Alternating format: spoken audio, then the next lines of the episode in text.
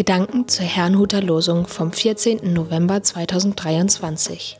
Der Losungstext aus Jesaja 57, Vers 16 lautet: Gott spricht: Ich will nicht immer da hadern und nicht ewiglich zürnen. Der Lehrtext dazu steht in 2. Korinther 5, Vers 19. Gott war in Christus und versöhnte die Welt mit ihm selber und rechnete ihnen ihre Sünden nicht zu und hat unter uns aufgerichtet das Wort von der Versöhnung. Es spricht Pastor Hans-Peter Mumsen. Das Wort von der Versöhnung. Das Kapitel, aus dem das heutige Losungswort stammt, beginnt mit einer Aufzählung von Gräueltaten derer, die Gott nicht fürchteten. Zauberei, Prostitution, Ehebruch, ja sogar Kinderopfer waren Teil dieser Aufzählung. Dann heißt es, Meinst du, weil ich alle Zeit schwieg, brauchst du mich nicht zu fürchten? Anscheinend dachten diese Leute, Gottes Schweigen bedeutet, er werde nicht strafen. Man bekommt beim Lesen den Eindruck, dass diejenigen, die so handelten, hoffnungslos verdorben waren. Ja, verdorben waren sie, das sehe ich auch so, jedoch nicht hoffnungslos. Gott hat immer noch einen Ausweg.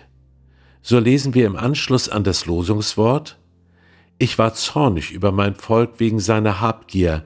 Ich sah ihre Taten genau, und doch will ich ihnen wieder zurechthelfen und sie führen. Aus Jesaja 57, Vers 17 bis 18. Genau das geschah, als Gott die Welt in Christus mit sich selbst versöhnte, so lesen wir es im Lehrtext. Er rechnet uns unsere Sünden nicht zu, sondern richtet das Wort der Versöhnung auf. Welch eine Botschaft! Diese Versöhnung geschah zunächst einseitig von Gott aus. Doch auch ein Geschenk muss angenommen werden, sonst bleibt es wirkungslos. Wir müssen also diese Versöhnung annehmen, was in meinen Augen gleichbedeutend damit ist, Jesus Christus in unserem Leben aufzunehmen. Doch damit endet die Versöhnung nicht. Wir Christen haben den Auftrag, uns ebenfalls zu versöhnen. Auch das beginnt einseitig bei uns. Je mehr ich das heutige Weltgeschehen auf mich wirken lasse, desto deutlicher wird mir klar, ohne Jesus Christus kommen wir aus dieser Spirale von Hass, Gewalt und Unversöhnlichkeit nicht mehr heraus.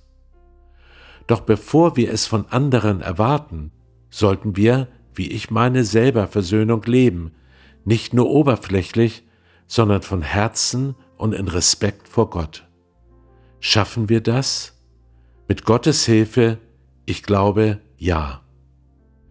Ich wünsche Ihnen einen gesegneten Tag und wenn Sie möchten, lade ich Sie noch ein, mit mir zu beten. Herr Jesus Christus, ich danke dir, dass du meine Sünden schon getragen hast, als ich noch ohne dich lebte.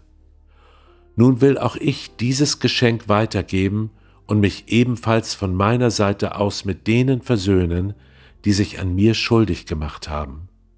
Auch will ich Versöhnung bei denen suchen, an denen ich mich schuldig gemacht habe.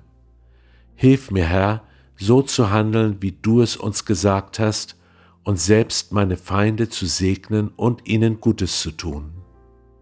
Amen.